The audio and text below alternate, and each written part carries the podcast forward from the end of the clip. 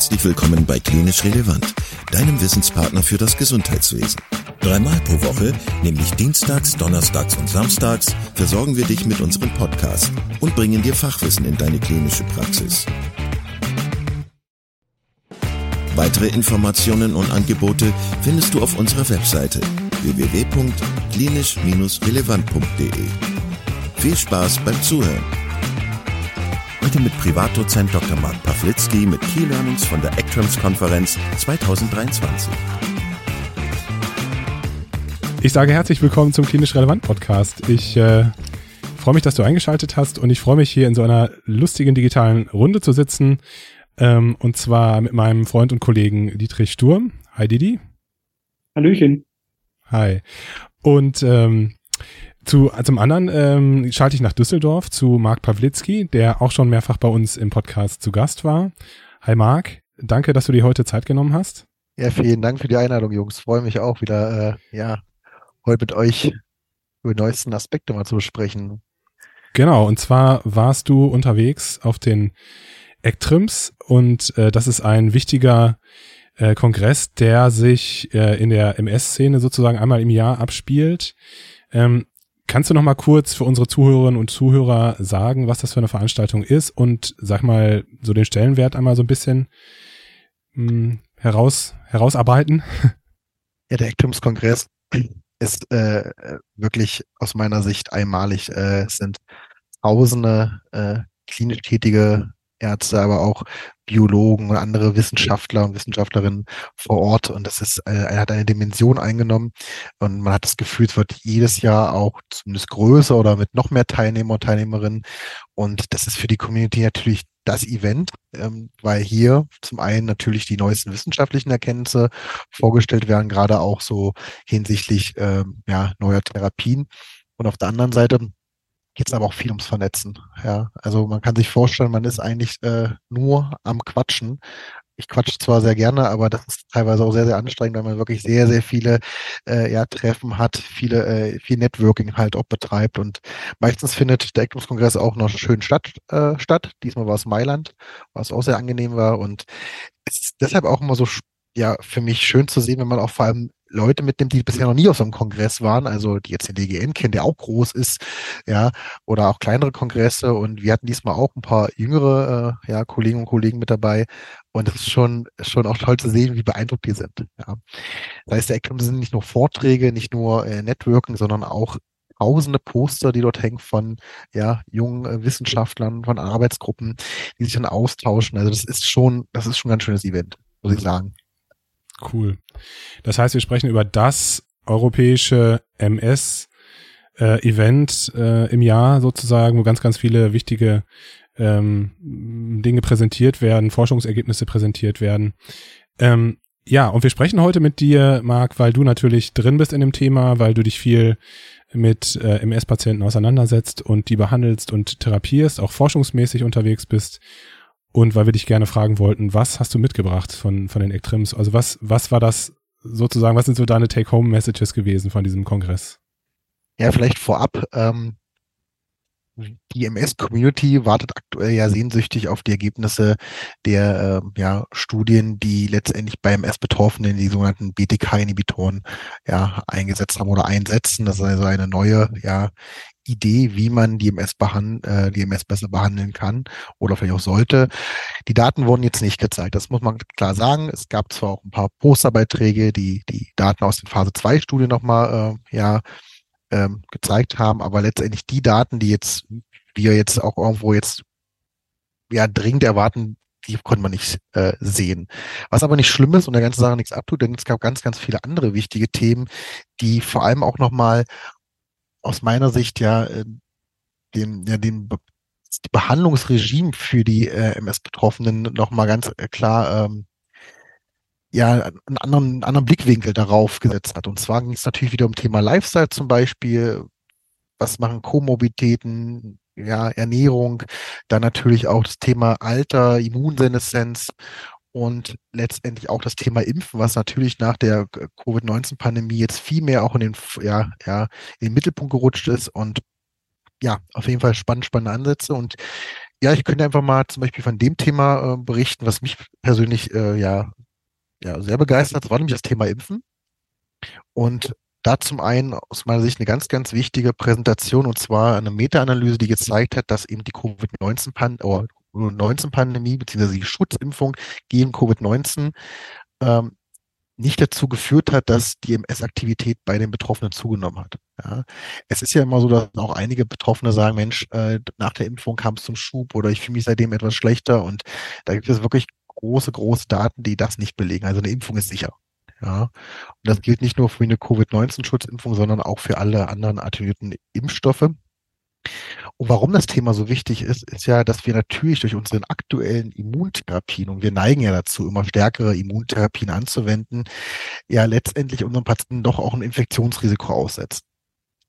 Und aktuell ist es immer auch schwierig, das werdet ihr beide auch wissen, Erstdiagnose eines Patienten, einer Patientin.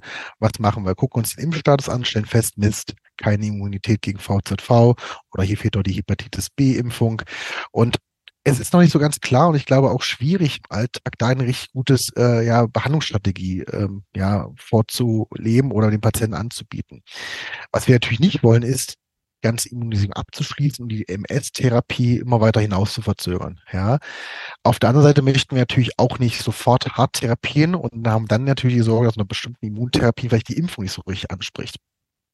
Und da gab es wieder ganz interessante Vorträge, die gesagt haben, ja, bitte Totimpfstoff immer verabreichen, auch gerne unter Therapien. Das Ansprechen ist generell gut und führt nicht zu Schüben. Aber wenn natürlich eine hochwirksame Therapie geplant ist, beispielsweise mit B-Zell-depletierenden Ansätzen, also Ocrelizumab, Ofatumumab, dann am besten vorher schon mal eine geben und dann die Therapie zügig beginnen und jedenfalls unter Therapie nochmal die Boosterimpfung verabreichen. Das fand ich sehr, sehr ähm, ja auch äh, gut für den klinischen Alltag. Oder wenn man sagt, Mensch, es fehlen wirklich viele Impfungen und man möchte wirklich ein sicheres Impfansprechen haben, gab es sogar auch die Idee, dass man sagt, naja, dann behandeln wir zum Beispiel erst mit Natalizumab, einem monoklonalen Antikörper, der äh, ja sehr, sehr gut wirkt bei der MS und unter dem auf jeden Fall ein gutes Impfansprechen äh, ja gezeigt werden konnte und switcht dann zügig nach einigen Monaten, wenn die Impfung abgeschlossen sind, zu anderen Therapieansätzen. Und das ist deshalb, finde ich, so interessant, weil wir Neurologen ja dazu neigen, immer Therapien ja fortzusetzen und gar nicht unbedingt jetzt so zu switchen. Das, was die Rheumatologen ja gerne machen, immer mal verschiedene Ansätze auch versuchen, wenn einer vielleicht nicht klappt oder die Lebensumstände sich ändern, da tun wir Neurologen uns ja doch ganz schön schwer. Hm. Ist das denn aus deiner Sicht ein Problem, dass sich ähm, Leute auch die hochwirksamen MS-Therapien ähm, erhalten irgendwie schwer tun mit Impfung. Also ich erlebe das eher anders so, dass die schon darauf achten, weil sie so hochwirksame Therapien erhalten, auch mit dem, mit dem Impfen eher genau sind. Naja, ich erlebe es einfach so, dass gerade auch am Anfang, wenn die Erkrankung wirklich so aktiv ist, ja, und wir loslegen mhm. wollen mit der Therapie, wir dann feststellen, oh Gott, hier ist gar kein Impfpass mehr, ja, mhm. dann fehlt da die Immunisierung und dann steht man so da und sagt, Mensch, man möchte jetzt eigentlich starten und äh, mhm. dann gibt es ja die Konstellation, äh, jemand arbeitet in der Pflege, hat also auch ein gewisses Risiko, zum Beispiel für Hepatitis B-Infektion, was machst du? Ja? Und ähm, ich glaube, da müssen wir noch ein bisschen was dazulernen, was aber nicht passieren sollte, dass wir ewig mit der Therapie warten. Ich würde sogar sagen, wenn man sagt, okay, der Patient, die Patient möchte wirklich die Immunisierung abschließen, dass man wenigstens mit einer anderen Therapie startet oder der auf jeden Fall ja von einer ausreichenden Immunisierung auszugehen ist. Also von mir so mit einer Plattformtherapie. Dann aber eben doch zügig wechseln. Aber diese Diskussion fand ich gerade spannend, dass man gesagt hat, Leute, wir müssen ein bisschen mehr gucken, wie die Umstände sind und jedenfalls können wir auch Therapien mal wieder ändern. Mhm, also mehr Flexibilität heißt das, ne? Ja. ja. Mhm. Und im Zuge dessen äh, wurde eine ganz interessante Arbeit gezeigt, das werdet ihr vielleicht auch kennen. Unsere jungen MS-Betroffenen wollen ja viel reisen, ja, wie wir auch. Und natürlich kommt das Thema zum Beispiel Gelbfieberimpfung. Mhm. Und immer wenn das Thema so kommt, Lebendimpfung, dann ja, dann ist man selber schon so, oh Gott, oh Gott, jetzt nicht, wenn die Krankheit so aktiv ist. Und dann haben die Kollegen aus Frankreich eine interessante Arbeit gezeigt. Und zwar, ja, mehr als 70 Patienten unter einer Plattformtherapie, also einer milden MS-Therapie, haben eine Lebendimpfung erhalten, entweder Mumps, Masern, Röteln, einer Gelbfieberschutzimpfung und haben geschaut, wie war die Krankheitsaktivität ein Jahr zuvor und mhm. ein Jahr danach und haben dazu eine gematchte Kontrollgruppe von MS-Patienten genommen. Und mhm. ja, die haben erstmal keine Sicherheitsbedenken gesehen. Und das fand mhm. ich zumindest erstmal ganz gut, weil das ja ein Thema ist, was auf uns zukommt. Ja. ja, dazu muss man vielleicht erklärt sagen, dass Lebendimpfstoffe eigentlich oder dass davon abgeraten wird, ne, im Rahmen der Genau. MS-Therapie. Ja. Genau. Und Das das, ist- genau, das ist so zum einen natürlich die Therapien das Immunsystem ja dämpfen. Und zum Mhm. anderen natürlich, weil Lebendimpfungen oft das Immunsystem so aktivieren können, dass es zum Beispiel auch zu einer starken Krankheitsaktivität kommt. Hm. Ja, aber ich finde, es ist toll, dass man sich diesem Thema jetzt auch so wissenschaftlich annähert und damit auch Fakten schafft, die wir auch im klinischen Alltag brauchen bei der Beratung unserer Patienten. Ja, klar. Hm. Was hast du noch mitgebracht, Marc? Ja, also klar, äh, ein Thema äh, natürlich auch wieder, das ist eigentlich total spannend, ja. Ähm, am Anfang hatten wir, oder am Anfang, also als ich Assistenzarzt bei der Assistenzlaufbahn begonnen habe, da gab es noch nicht so viele MS-Therapien, das war jetzt 2015. Und wenn man sich die letzten Jahre anschaut, haben wir immer mehr Therapien. Und Anfang war ja so, dass wir gesagt haben, Mensch Gott, wir sind froh, überhaupt eine Behandlung anbieten können. Jetzt kommen wir aber in die Situation, dass MS-Betroffene auch im höheren Lebensalter Immuntherapien erhalten. Ich rede jetzt von jenseits des 55., 60. Lebensjahres. Und wir jetzt natürlich fragen, wann hören wir eigentlich auf mit der Therapie?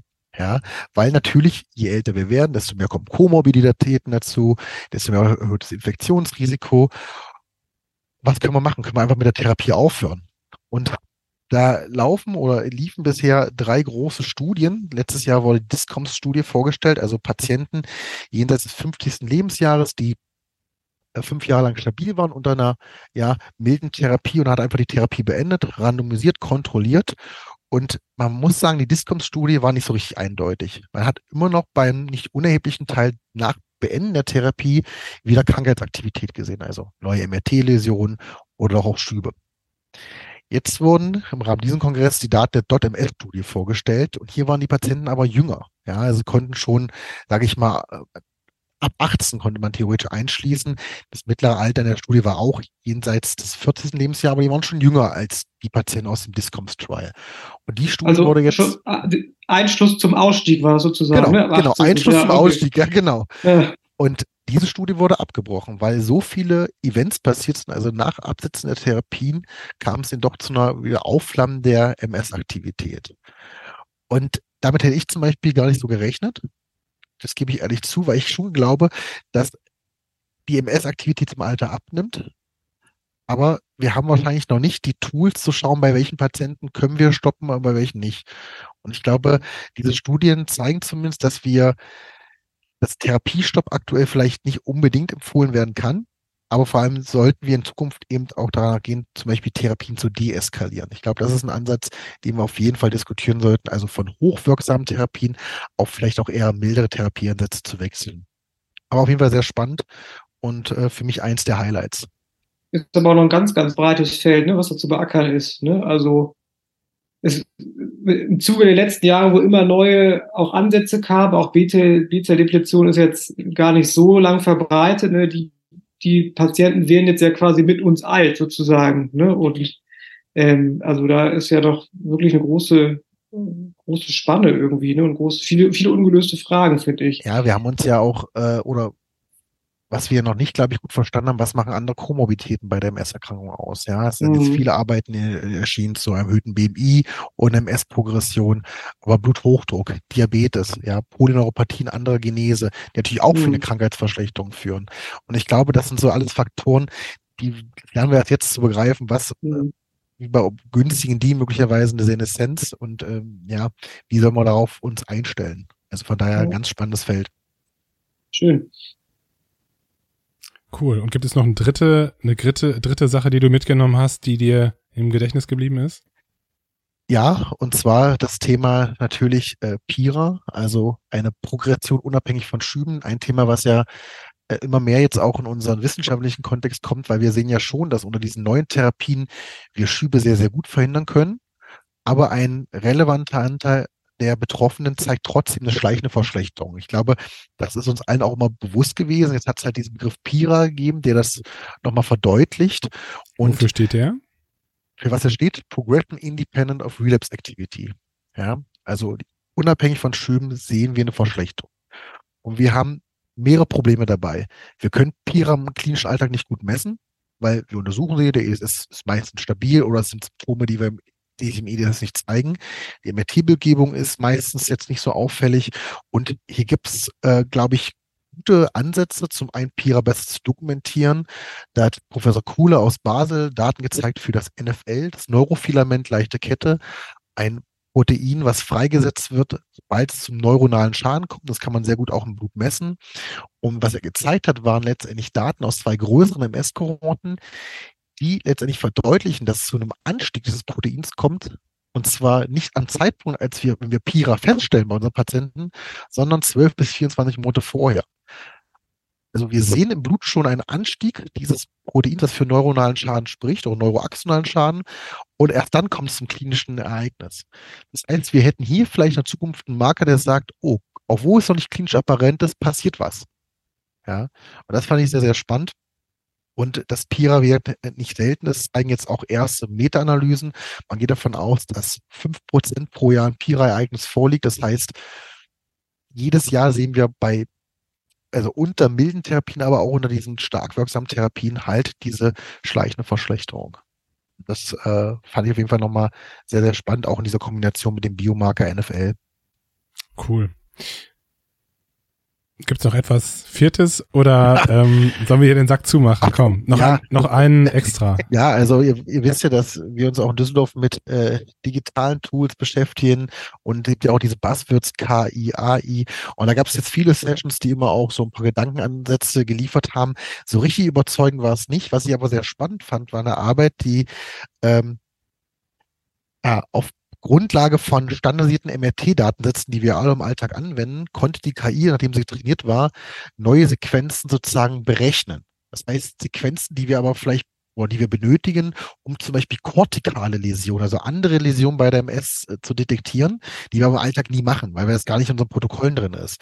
Aber die KI ist in der Lage, diese auf Grundlage anderer standardisierter Sequenzen zu äh, ja, berechnen. Und das fand ich schon ein Ansatz, den ich mir auch im klinischen Alltag ganz gut vorstellen kann. Ja. Und war das patientenindividuell, dass die KI entscheidet, okay, bei dem Patienten lohnt es sich nachzuschauen, auch nochmal Nee, nee, das war sozusagen im Rahmen eines einer festen Kohorte. Okay, ja, dass ja. man gesagt hat, okay, berechne auf Grundlage der T1-Datensätze nochmal, äh, erstelle darauf die Sequenz. Da hat man dann nochmal geguckt, äh, ach hier, da ist eine Läsion, kortikal, da ist eine Läsion. Und das fand ich äh, auch zumindest mal ein Ansatz, den ich finde klinisch praktikabel halte. Viele Ansätze sind aus meiner Sicht gar nicht also nice to have, aber die helfen uns nicht. Und wenn man jetzt eine Möglichkeit hätte, auch kortikale Läsionen sichtbar zu machen, die uns vielleicht doch einige unserer Symptome erklären, also nicht unsere, sondern die Symptome der Patienten erklären, finde ich auf jeden Fall spannend. Ja. Also wenn ich das zusammenfasse, äh, die BTKIs, also die erhofften Ergebnisse zu dieser neuen Substanzklasse, die sind noch nicht gekommen, aber trotzdem war es ein spannendes Event. Du hast ein paar spannende Sachen erzählt, ähm, auch zum Thema Impfen. Das ist ja immer was, was, äh, was jetzt seit der Pandemie äh, ja in Gesprächen mit den Patienten äh, aufkommt. Ähm, super, immer dir zuzuhören, äh, wie das aus dir raussprudelt. Vielen, vielen Dank für deine Zeit. Ich fand's, fand's richtig cool. Danke. Ja, danke. Ja, vielen Dank für die Einladung, ihr beiden. Vielen Dank, dass du heute wieder zugehört hast und unser Gast gewesen bist. Wir hoffen sehr, dass dir dieser Beitrag gefallen hat und du etwas für deinen klinischen Alltag mitnehmen konntest. Wenn dem so sein sollte, dann freuen wir uns sehr über eine positive Bewertung bei Apple Podcasts. Falls du Lust hast mitzumachen und es einen Themenbereich gibt, in dem du dich besonders gut auskennst, dann melde dich doch gerne unter kontakt@klinisch-relevant.de. Gleiches gilt, wenn du Themenvorschläge oder konstruktive Kritik für uns hast. An dieser Stelle auch der Hinweis auf unseren Newsletter, den du unter www.klinisch-relevant.de abonnieren kannst und der dich immer auf dem Laufenden hält. Wenn du dich für unseren Newsletter einträgst, bekommst du einen 5-Euro-Gutschein, mit dem du in unserer Fortbildungsakademie einkaufen kannst. Wir wünschen dir jetzt bis zum nächsten Mal eine gute Zeit und freuen uns, wenn du bald wieder einschaltest. Pass auf dich auf, bleib gesund. Bis zum nächsten Mal. Ciao.